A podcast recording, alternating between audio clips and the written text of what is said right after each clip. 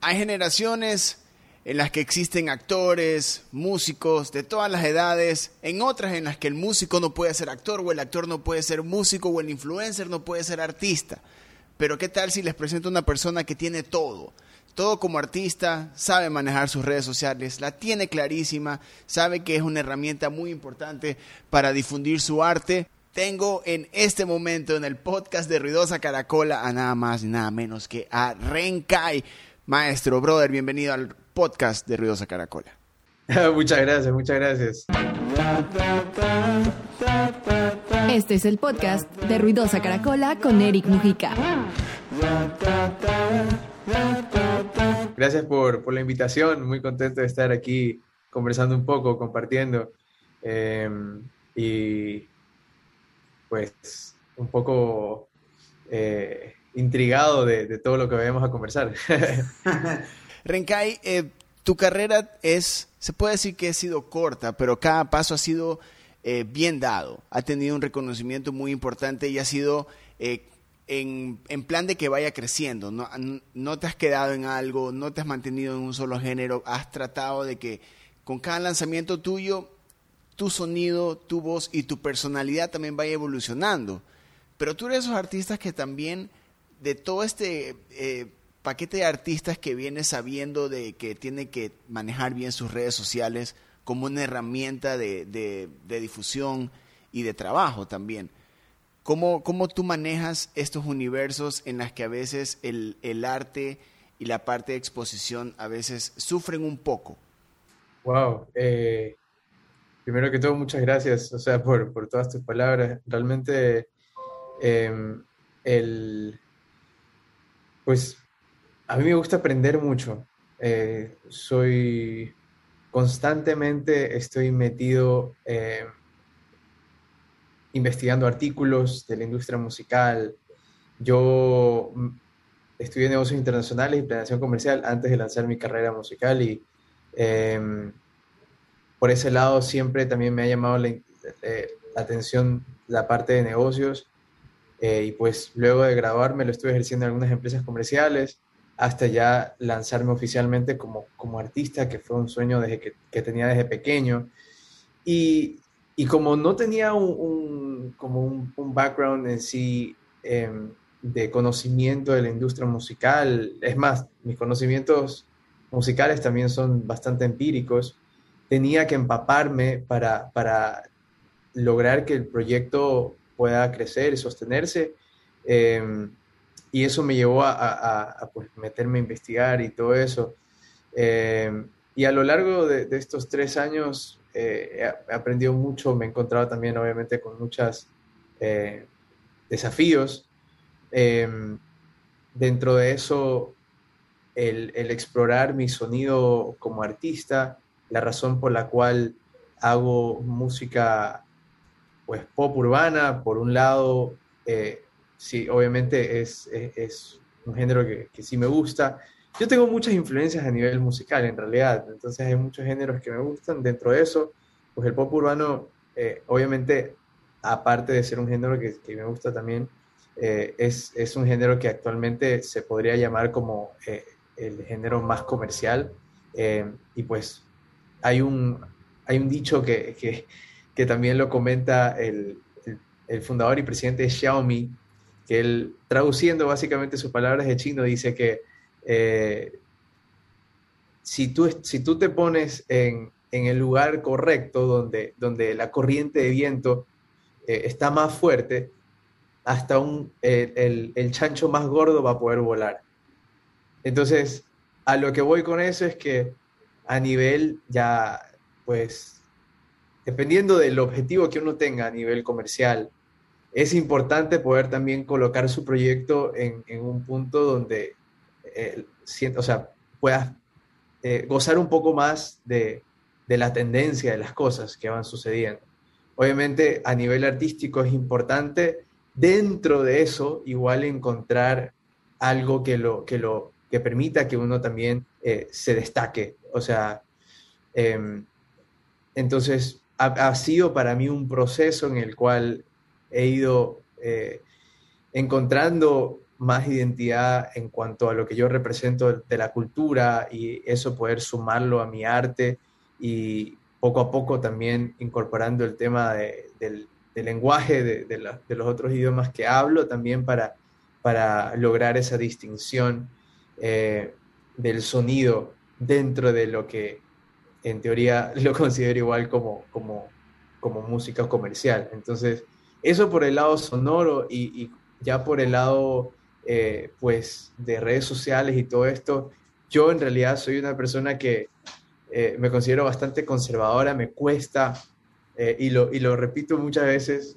hasta con mis fans, me cuesta ser consistente en las redes sociales, me gustaría poder ser ese, ese tipo de, de personas que admiro, que pueden estar así, o sea, todo el tiempo y miren, estoy acá, que ni sé qué, que ni sé cuánto, constantemente compartiendo de su vida y todo eso. A mí me cuesta demasiado eso, pero yo he entendido que es una de las herramientas principales y gratuitas que tenemos hoy en día para hacer conocer eh, tu propuesta artística. Entonces, em, eh, me he esforzado bastante en, en, conocer, en ver, estudiar sobre estrategias de marketing digital, de pauta, etcétera, para, para empezar a impulsar mi carrera de ese lado y, crecer una comunidad digital que, que, que, pueda como poco a poco ir eh, validando mi proyecto. Entonces, gracias a Dios,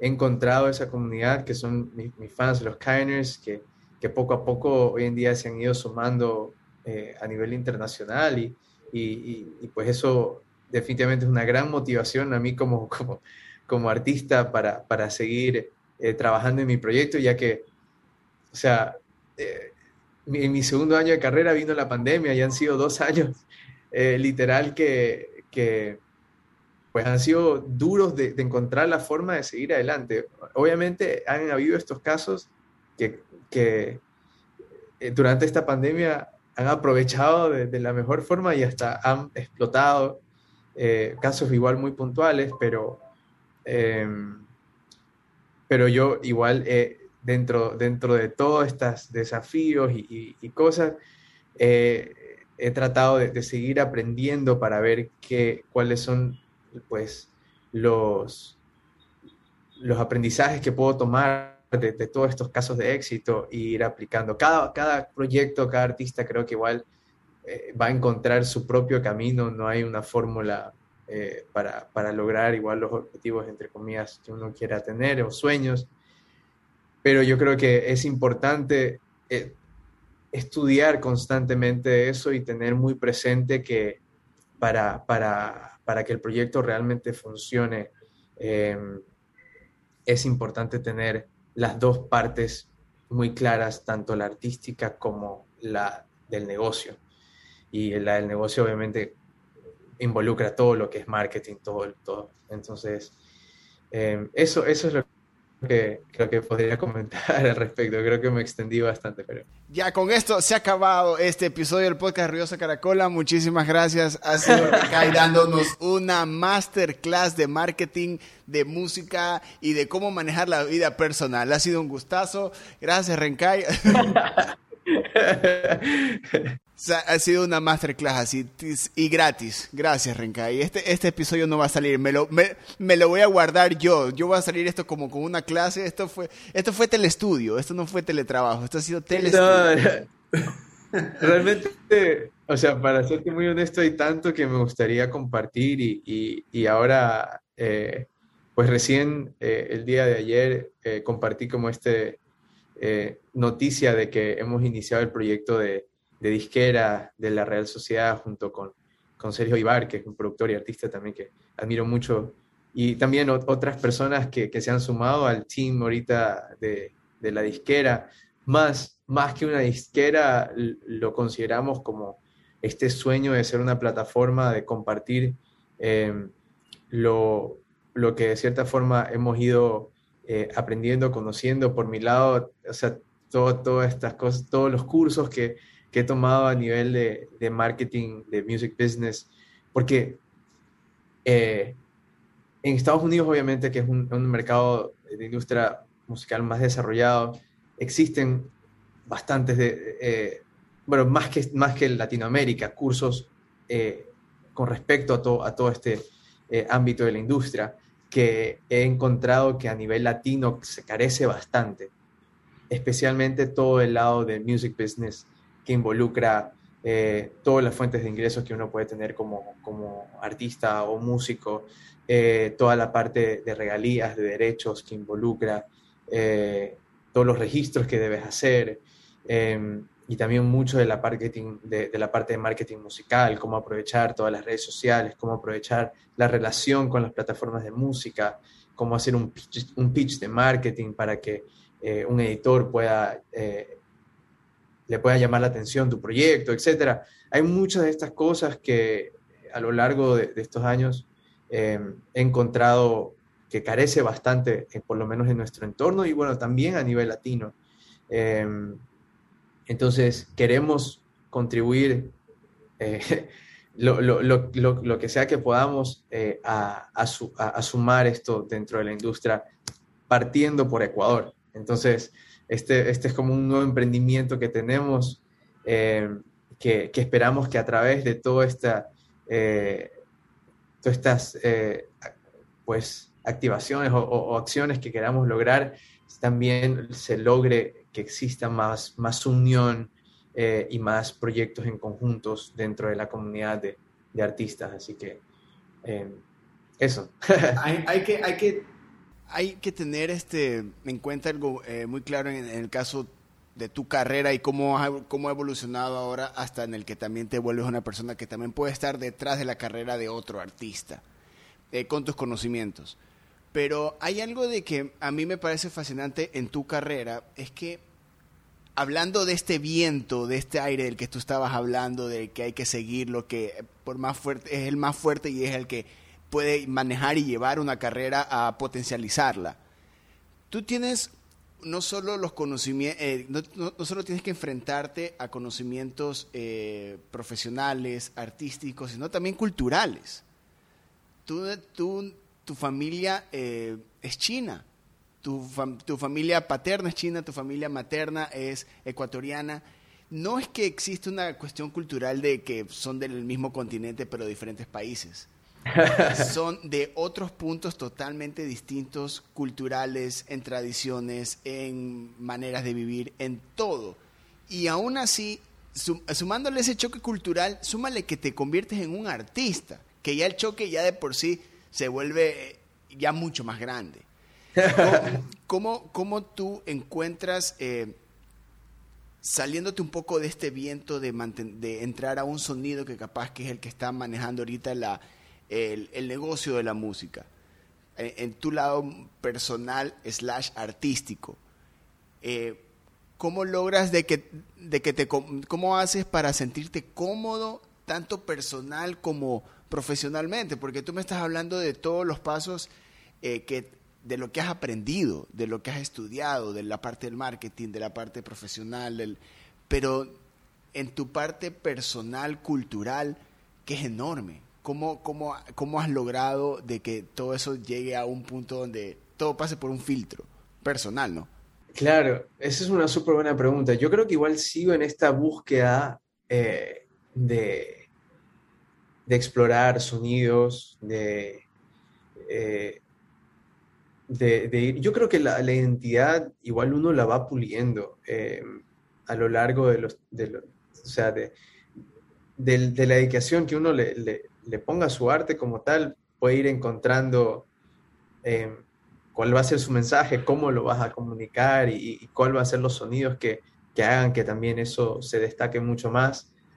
He, en, este corto, o sea, sí, en estos, estos tres años yo considero que he ido, eh, pues, encontrando un poco eso, pero aún me siento en pañales. Siento que, que esa obra que, que, con la cual, pues, me va a sentir, me va a sentir, me va a hacer sentirme así súper que orgulloso y, y, lleno, aún no llega pero yo sé que, que va a llegar. Entonces, es, es, un tema de constantemente hacerme preguntas también, o sea, ¿qué, qué represento? ¿Qué, cuál, es, ¿Cuál es mi historia?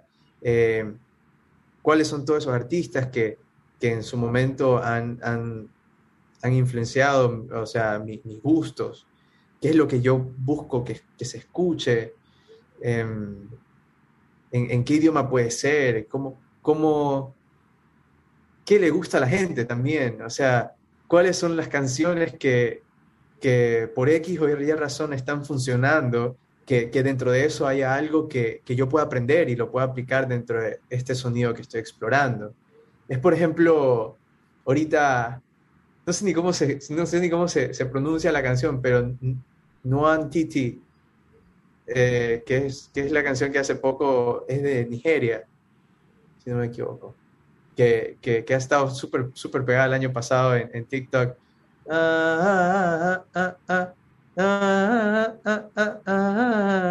Esa, básicamente. O sea, yo creo que la mayoría de las personas no saben lo que dice la canción. Pero, pero tiene una vibra muy chévere eh, y obviamente tiene una melodía bien pegajosa. Entonces, digo, Chuzo, eh, va a llegar un momento que, o poder desarrollar una canción o crear, eh, producir una canción en chino que nadie entienda eh, y que a todo el mundo posiblemente le guste. Entonces... Hasta como el inglés nos pasa eso. Creo que llegamos a un punto donde que eh, a veces no créeme, yo creo que a veces es, cuestión de la melodía, la armonía antes de, la letra, porque a veces nos ha pasado, nos ha pasado eso con el, con el inglés que nos enseñan en el colegio de que somos peladitos, a veces ni siquiera lo entendemos, hasta el día de hoy. Claro, Yo creo que lo importante es esa conexión que, que hay que lograr con la música. Y tú hablas de que a veces, de que, ah, ah podemos hablar de fenómenos como BTS y todo, y todo lo que toda la música que está viniendo desde ese lugar del mundo, donde a veces pueda que ni siquiera, y lo más probable es que ni siquiera sepamos lo que están diciendo, solo queremos cantar la canción, sentirnos parte de...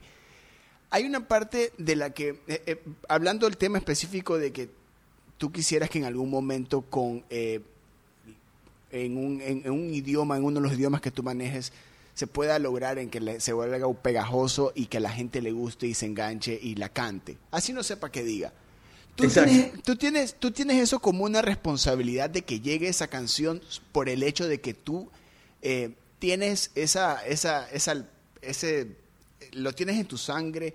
Es algo que tú te pones como una responsabilidad, algo que quieres demostrar o, o simplemente es por, ¿sabes qué? Porque tengo que, tengo mi familia, ya tengo que hacer esta No, realmente mi, mi sueño y mi pasión nace por la oportunidad que tengo de representar a Ecuador en un festival de arte allá en China, en el cual cantaba canciones en español representando a Ecuador. Pero el público era todo chino y, y, realmente me, me, quedé tan marcado de, de, esa experiencia, de que ellos disfrutaban de cómo, cómo, cómo eran mis presentaciones, porque a diferencia de, de pues, mis compañeros en ese momento que o colegas eh, en ese momento que, que, también se llegaron a presentar en ese festival, eh, hablando más de los chinos, en ese entonces era, se quedaban ahí parados y cantaban así, todo súper serio, o puede ser con una sonrisa, pero en cambio yo, o sea, me movía por todo el escenario, bajaba, eh, bailaba, qué sé yo. Entonces a ellos les pareció bastante llamativo. Hoy en día ya tenemos todos estos fenómenos de, de K-pop que, que, han combinado eh, o sea, mucho más baile hip hop, rap y qué sé yo, con, con ese, eh, con esa fórmula inicial de Backstreet Boys, menudo. Entonces ha, sido algo obviamente o sea, súper admirable y con impacto global, pero esa experiencia me llevó a, a, tener este, como este propósito también de, de llevar la cultura que represento de ambas partes a que, a que podamos conocerla más. O sea, em, a lo que voy con esto es que, que igual la cultura, no solo en Ecuador, sino la latina, pueda conocer más de todas esas cosas bonitas que tiene la cultura asiática, podamos aprender de eso.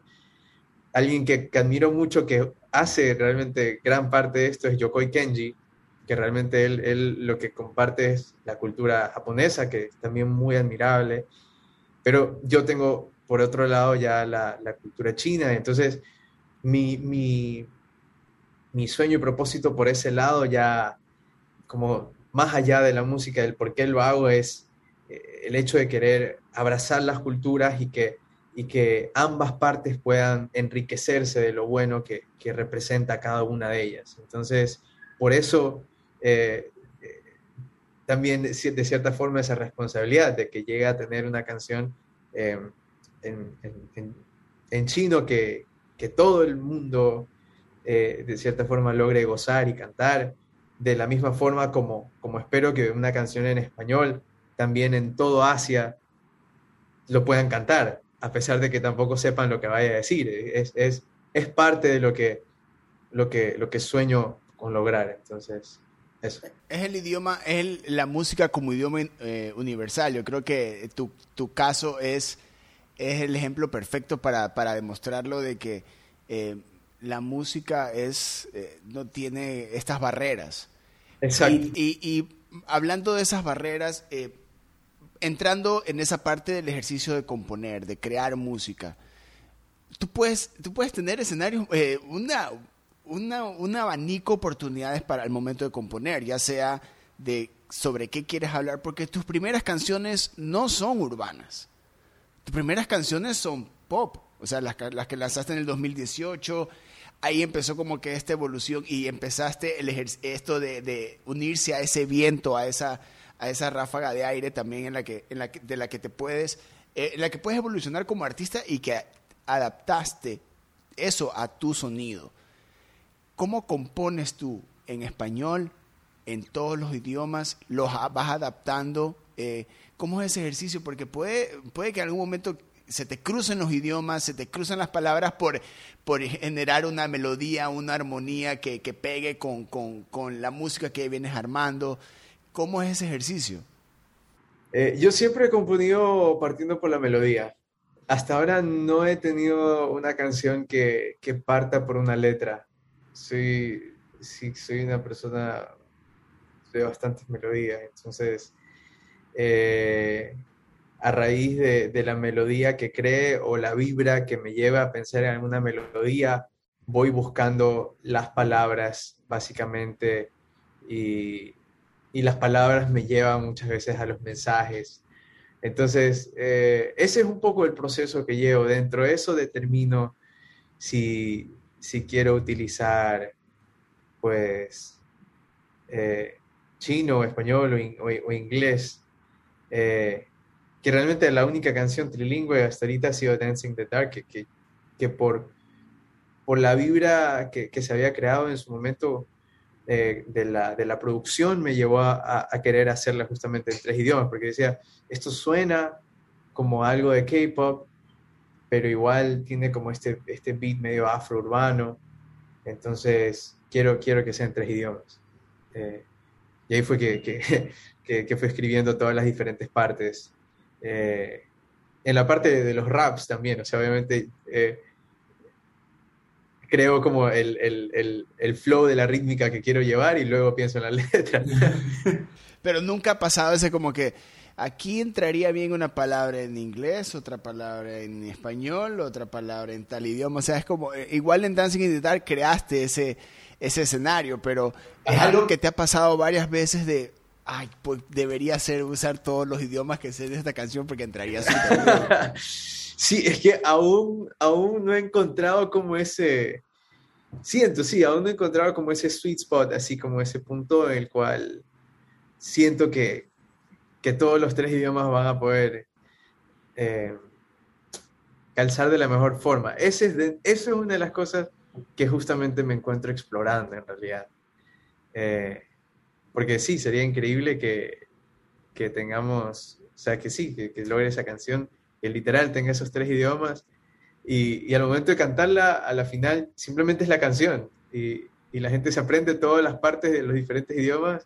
¿Tú crees de que si te pones en un momento de ver tu carrera desde de afuera, no siendo tú el que la crea y que la vive, la produce, viéndolo desde afuera, ¿crees que toda esta, esta clase de alimentación cultural, artística de, tantos lados que tienes y de tanta música que también has experimentado, porque también lo hiciste con The hace algunos años. Eh, ¿tú crees que esto es, eh, ha salido, es una ventaja que tú tienes con toda la cantidad de música que está saliendo ahora? Porque tú también eres de la generación de que trabaja con un sencillo. Has lanzado un álbum, pero es la, suma de sencillos, trabajar de lanzar un sencillo cada tres meses. ¿Tú crees que eh, toda esta alimentación cultural que tú tienes ha sido, eh, la has usado como una ventaja para ti? Sí, yo creo que de cierta forma he encontrado la, utilizar eso como una diferenciación. Eh, la parte cultural definitivamente o sea, he llegado a concluir que eso es lo que soy, eso es lo que represento. Y, al final del día eso es lo que me diferencia, o sea, sea, sea la parte de mi cultura asiática para toda esa gente que, también se ha sumado a esa ola de la influencia de K-pop, por lo cual también le llama la atención lo que represento por ese lado, como también eh, toda la, toda la parte, o sea, latina de la onda eh, pop urbana que, que, he creado ¿no? a nivel musical. Entonces, eh, mi, o sea, realmente gran parte de lo que quisiera eh, lograr y por lo cual espero trabajar pronto, lamentablemente lo de la pandemia ha afectado mucho, es el hecho de justamente popularizar la música pues latina en Asia, ya que actualmente es un nicho muy pequeño. Em, lo, que, lo, que prima es eh, como el mando pop o, como el C-pop, eh, eh, el, pop de China, de, China que, gran parte de eso es como entre baladas y básicamente lo llaman C-pop. y de ahí también el K-pop obviamente tiene una influencia muy grande en China, en Asia. Y de ahí vienen géneros como hip hop, no, más que todo electrónica, electrónica luego un poco de hip hop.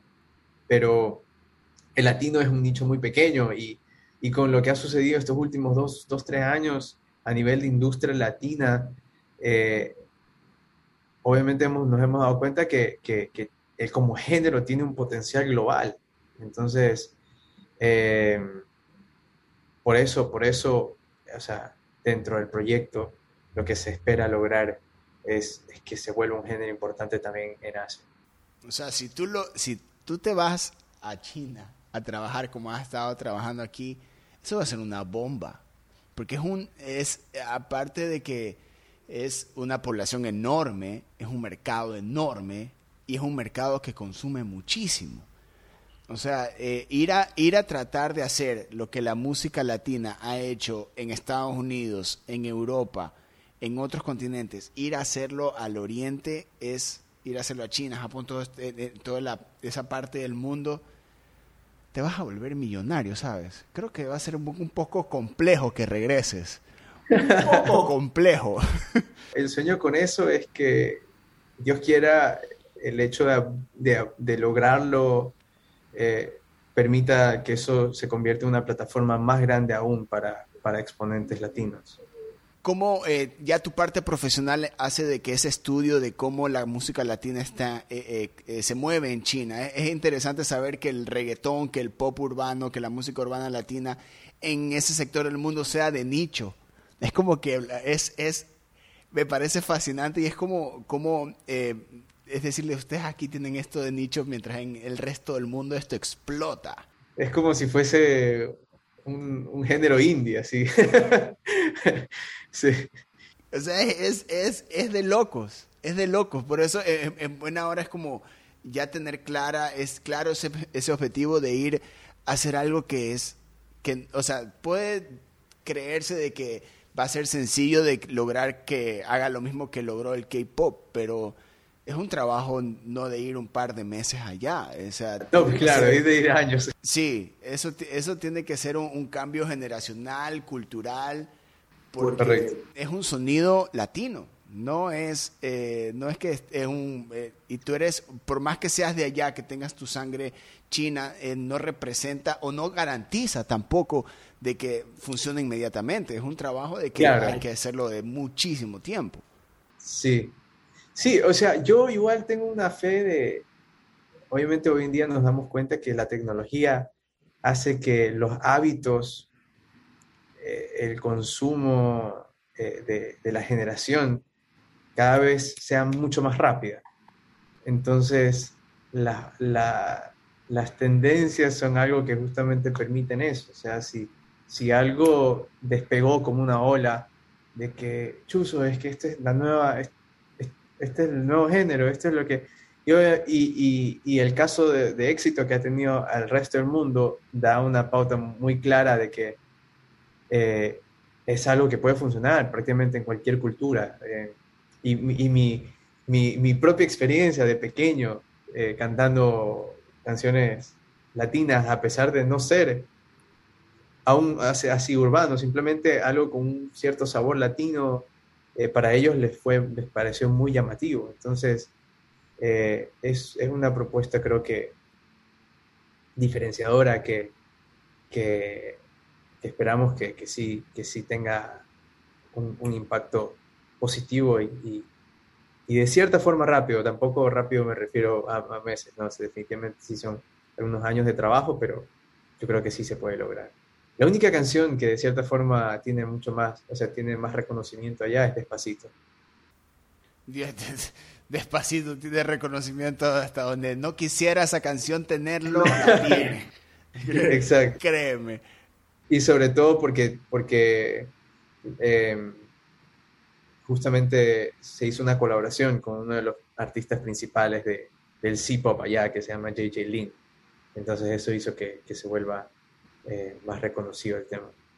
Ahora, bueno, también este ponerle un cuándo a eso, a eso que quieres hacer es un poco complejo por la situación que estamos viviendo ahora. Es más de, hasta la música teletrabajarla. ¿Qué estás haciendo ahora? ¿Cómo estás manejando esta época eh, que afecta mucho también a la, a, la, creatividad, afecta a la manera de trabajar? Eh, ¿Qué estás haciendo tú ahora en, lo que puedas hacer por tu, por tu carrera? No es tan fácil ni siquiera salir a hacer una gira de medios, estamos haciendo esto por Zoom. Eh, Exacto. Eh, ¿qué, qué, qué, estás haciendo? han habido muchos desafíos. Eh, China ha estado con, con, las fronteras cerradas desde hace dos años, desde que empezó la pandemia. Entonces, literal, fronteras cerradas para todos los extranjeros y yo no puedo, yo no puedo ir porque yo no tengo doble nacionalidad. China no permite doble nacionalidad entonces solo tengo la nacionalidad ecuatoriana. Em, y eso obviamente ha frenado las actividades que, me hubiera gustado ya empezar estando allá. Eh, sin embargo, obviamente en estos, dos, estos años que, que, ha pasado, pues el año pasado estuve todo el año en, esa oportunidad actoral de, de, la serie de esa televisión. Em, eso fue algo muy nuevo para mí, que, que igual ha, sumido, ha, ha sumado a, como a mi aprendizaje artístico. El año pasado eh, estuve trabajando mucho en, muchas canciones que, esperaba lanzar justamente este año y entre otros proyectos también. Entonces, eh, he seguido tratando de, obviamente de avanzar con, el proyecto a nivel latino y ahora viendo igual cómo, cómo sigue el escenario eh, a nivel de Asia, pues em, espero, me he puesto a, estudiar e investigar o sea, algunas formas para, para empezar a trabajar también contenido digital, eh, ya que, por ejemplo, en China, mm, eh, páginas como Facebook, Instagram, WhatsApp, o sea, Google, todo está baneado. Entonces, ellos tienen sus propias páginas, tienen sus propias redes sociales, etc. Entonces, em, tengo que crear contenido netamente para, para, obviamente, ese mercado, para esas plataformas. Y eso es algo del cual eh, me he ido empapando estos últimos meses un poco más para empezar a trabajar eso. Hasta que tenga eh, esa, esa, luz verde de poder viajar. Entonces, eh, esos, esos han sido mis planes últimamente. O sea, seguir, seguir obviamente, con la carrera acá em, a, nivel, a nivel latino y, y, y empaparme para preparar todas las cosas a nivel digital hasta poder viajar. O sea, hasta, ir allá es en realidad es otro mundo. O sea, e, es, es e, el, el, el, reto es enorme. O sea, la parte fácil creo que la que tienes es que sabes el idioma, pero de ahí el, el de ahí y manejarte ahí, pero también eh, tienen sus propias plataformas digitales, tienen sus redes sociales, tienen es otro universo del que también te toca empaparte y no solo eso, generar contenido. Si ya para un posteo en Instagram uno se quiere volver loco, no me puedo imaginar para otra, otras redes sociales, para otro país, en otro lugar del mundo. O sea, en otro idioma que tienes que estar, sí. Total. ¿Cómo, cómo, cómo es? Eh, hablabas de que eh, eres una persona como que muy introvertida, pero también manejas bien tus redes sociales. Eh, pero siento también de que viene con, de la mano con cómo manejar, eh, ser parte de este género musical también. ¿Cómo tú haces o despegas a la persona con lo que eh, muestras en tus redes sociales? Definitivamente lo, veo como un trabajo em, y soy bastante workaholic. Entonces, eh, o sea, me, me o sea, le meto, le meto obviamente mis ganas de trabajo a, querer hacerlo y los resultados que vaya encontrando obviamente son una motivación para, seguirlo haciendo. Entonces, eh, por dar ejemplo lo de TikTok, em, yo, por, por, obviamente en su momento, eh, o sea, había tantos artículos que habían, te hablaban de, casos de éxito de, TikTok y todo eso. Y yo decía, o sea, es algo que, que, tengo que tengo que aprovechar, si no, si no ¿cómo, ¿cómo voy a, a, a, seguir como impulsando la carrera si, si, si estamos en pandemia y todo? Em, y empecé primero tratando de, de hacer videos bailando, eh, un poco mostrando eh, cosas culturales. Y por ese lado encontré que, que los videos culturales pues eh, despegaban más dentro de mi perfil. Luego, digo, o sea, no puedo simplemente hacer contenido por hacer, o sea, no, yo no busco ser netamente un influencer o algo así, entonces mi, mi foco tiene que ser la música empecé a subir un par de videos así cantando de cover y le fue pésimo. Entonces, eh, yo digo, chuta, ¿y ahora cómo hago? Eh, porque, clara, y, si subía otra cosa cultural del idioma o algo así, ¡pum! Eh, o sea, cientos de miles de, vistas. Entonces, tengo que ver una forma de combinarlo y ahí fue que empecé a, investigar también videos de, de otras personas y adaptarlo a lo mío. Eh, por eso empecé a hacer covers de, cómo se verá, cómo, cómo se, escucharía una canción eh, en tendencia, en chino, em, y ciertos sketches metiendo un poco de actuación, de, cómo sería como que un chino queriendo cantar, eh, como es, algo, algo medio como peruano, etc. Y, vi, o sea, empecé, empecé a ver que eso estaba ahí, ahí sí empezaba a funcionar el contenido, porque estaba, o sea, aplicando la parte cultural encima de lo de la música. Entonces, es, un, es un, desafío, me parto la cabeza tratando de empezar ideas, obviamente, que sigan esa, esa onda, pero, pero eso me, me motivó a seguir creando contenido y todo eso, porque eh, uno de esos videos simplemente presentando la canción de Dancing the Dark, eh, hizo que, que, la canción se vuelva la canción más escuchada diaria de mi perfil de Spotify. Eh, mientras que cuando salió, em, realmente no fue una canción que, que, haya, que haya gustado o impactado tanto. Eh, o sea, y, y, mis fans, gracias a Dios, creo que apoyan, me han venido apoyando bastante en, en todos mis lanzamientos, pero creo que la comunidad ya eh, mayor que venía escuchando mi música, principalmente siendo pop urbana, una canción como Dancing the Dark, creo yo por, por los números, especialmente de, cuando se lanzó y todo, era algo diferente que, que no era tan fácil de aceptar. Entonces, y encima, en esta canción puntual no tuve un apoyo editorial. Mis canciones pasadas eh, cada vez que lanzaba tenía un apoyo editorial, a esto me refiero que salían en las novedades de Spotify, etc. Eh, pero, pero Dancing in the Dark no tuvo eh, ese, ese, tipo de apoyo. El, el, el único editor que realmente eh, me dio más apoyo es el de Tidal, y eso que Ecuador ni tiene Tidal, que, que, que, hasta, hasta, hasta me dio una portada de, de un playlist por, por esa canción. El único. De ahí ninguna otra plataforma musical eh, puntualmente por esa canción eh, me pudo dar algún apoyo.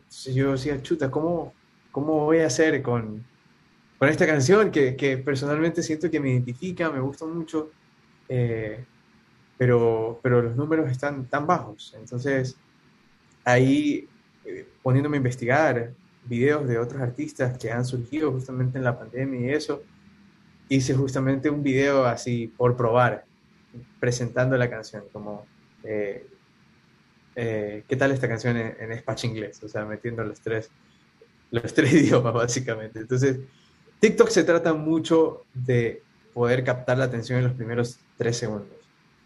Entonces, si tú en los primeros tres segundos haces una pregunta que la gente se queda como que, ¿what? O sea, ¿cómo, cómo va a hacer eso, posiblemente le vaya bien. Entonces, eh, ese video se hizo relativamente viral, llegó a, casi eh, más de 900 mil vistas y, gran parte del público al cual fue expuesto era un, era un público americano, por alguna X razón. Entonces, se convirtió en la canción más escuchada diaria de, todo mi catálogo de Spotify.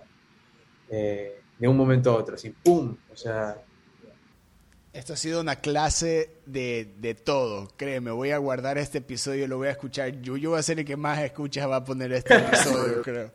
Que, es increíble cómo, cómo, cómo estás. Es que lo más interesante de lo que tú me estás diciendo es de que ah, eh, existe como que esta línea delgada en que las redes sociales sea una exposición de tu vida a una exposición de tu trabajo slash que es tu vida, ¿no? Eh, a veces mostrar de tu cara de cómo te levantaste a mostrar tu nueva canción o cómo estás produciendo tu nueva canción es un arma de doble filo, porque das esta, esta, cantidad de acceso, pero tú estás viendo cómo este acceso eh, te, te, representa una reproducción en cualquier plataforma digital, eh, que es un movimiento que debería ser así, para el artista debería ser así, sino que a veces por eh, ignorancia, por eh, falta de atención a ciertos detalles, podemos caer en eso de que generar contenido por generarlo nos terminamos mostrando la cara con la que nos despertamos, la cara de sáquenme de la de la de la pandemia, de la cuarentena o, o, ya no quiero aislarme a estoy en el estudio grabando una nueva canción que puede ser la mejor canción que he escrito en mi vida. Ya, claro. eso, eso genera eh, como que una ambigüedad de, escenarios que puede salir contraproducente para el artista. Claro, sí, sí, sí. Sí, hoy en día igual yo creo que vivimos en una era de tanto contenido, el hecho de que diariamente salgan más de 60.000 canciones, o sea, cada segundo hay una canción nueva eh, en las plataformas, eh, hace que sí se vuelva de cierta forma complicado, ¿no? Querer llegar con un mensaje y que lo que estás compitiendo es la atención.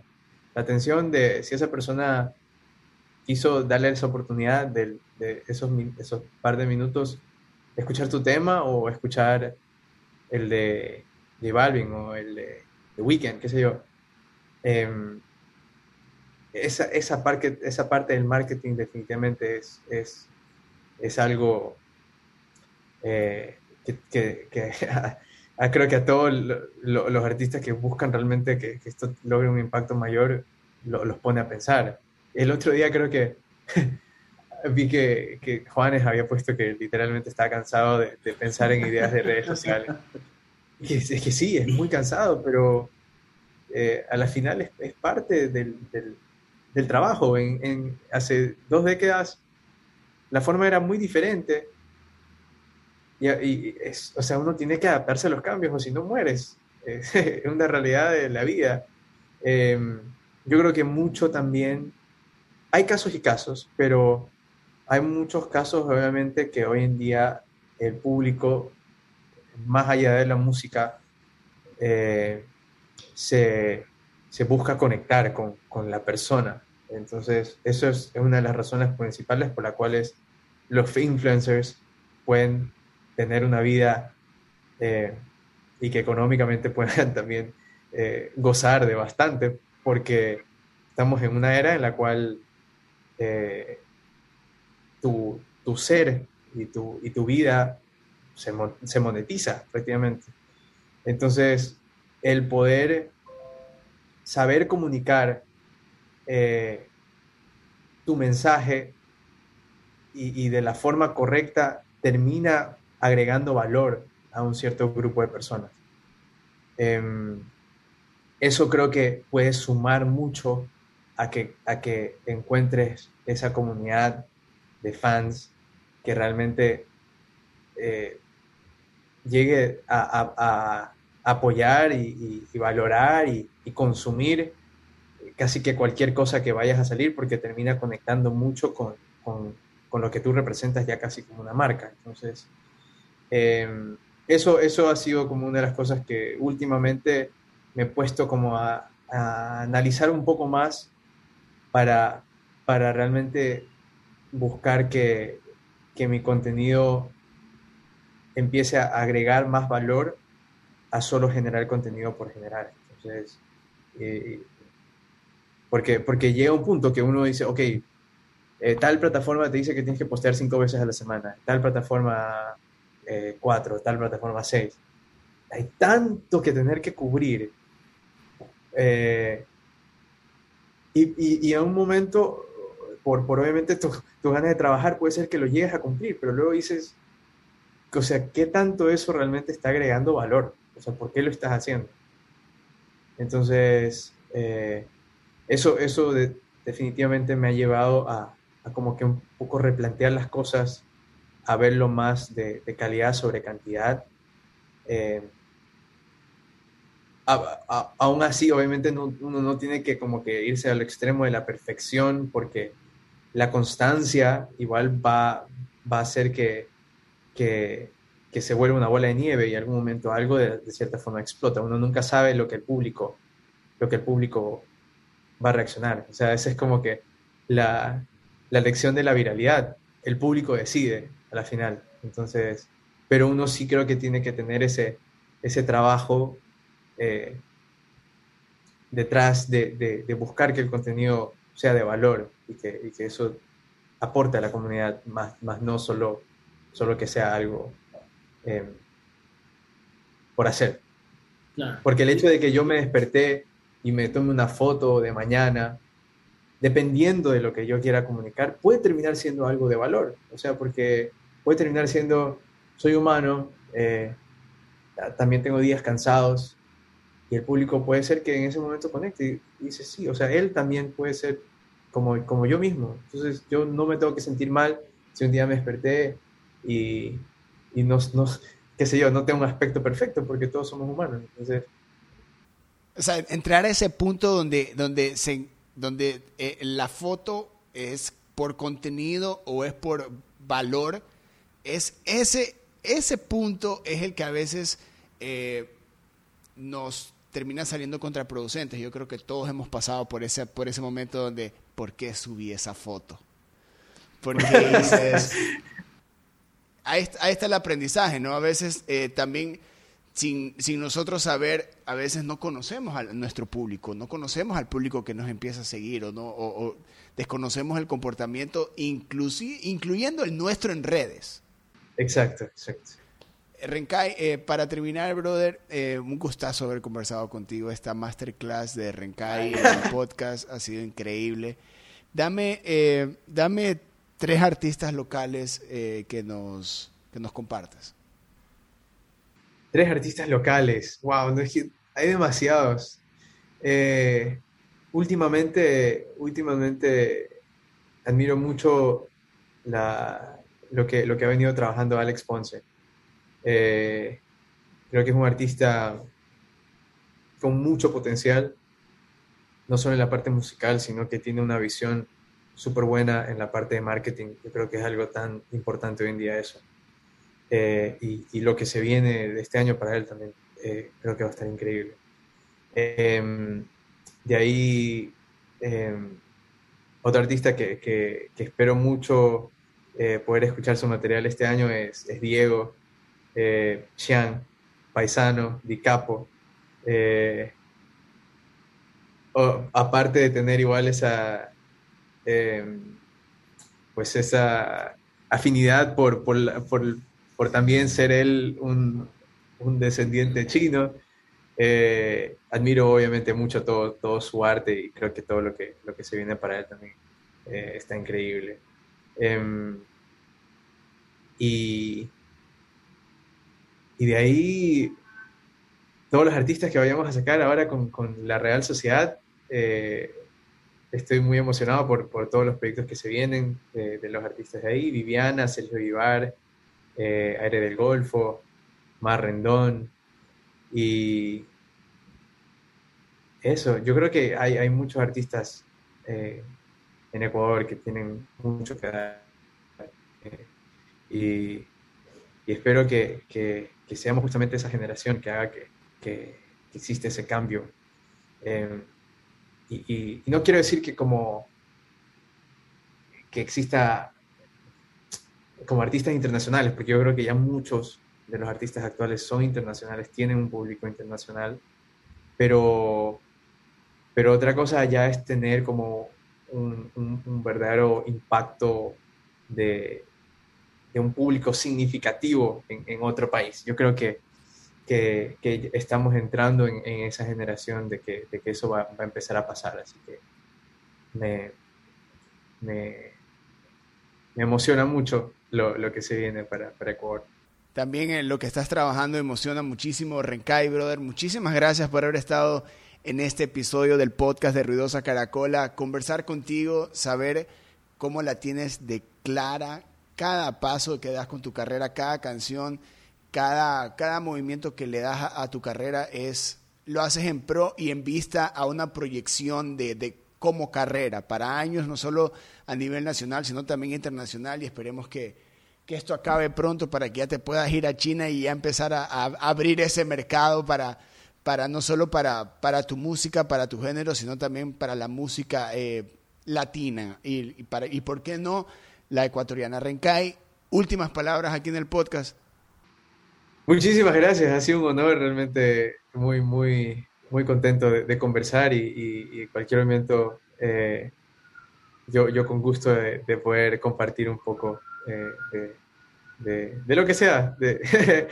Eh, entonces, gracias, gracias nuevamente. Espero pronto em, pues se puedan ir em, mejorando las cosas para que eh, existan más actividades, más activaciones presenciales, más shows y todo eso. Y, ya también vernos en persona. Así que eso. y, y, obviamente muchos, muchos éxitos para el podcast. Realmente aplaude este tipo de cosas, que mientras más eh, exista justamente contenido hacia este ámbito, creo que va a aportar como tal a la industria. gracias. Ahí estaba Ren Kai en otro episodio del podcast de Ruidosa Caracola. Tienen más episodios para tripear. Yo soy Eric Mujica aquí destripeando artistas, desactivando toda esa mala onda y vamos desbloqueando también artistas con Bex. Yo soy Eric Mujica este fue el podcast de Ruidosa Caracola. Adiós. Ruidosa Caracola es una producción de Tripea. Suscríbete, compártelo y escucha nuestro playlist en Spotify.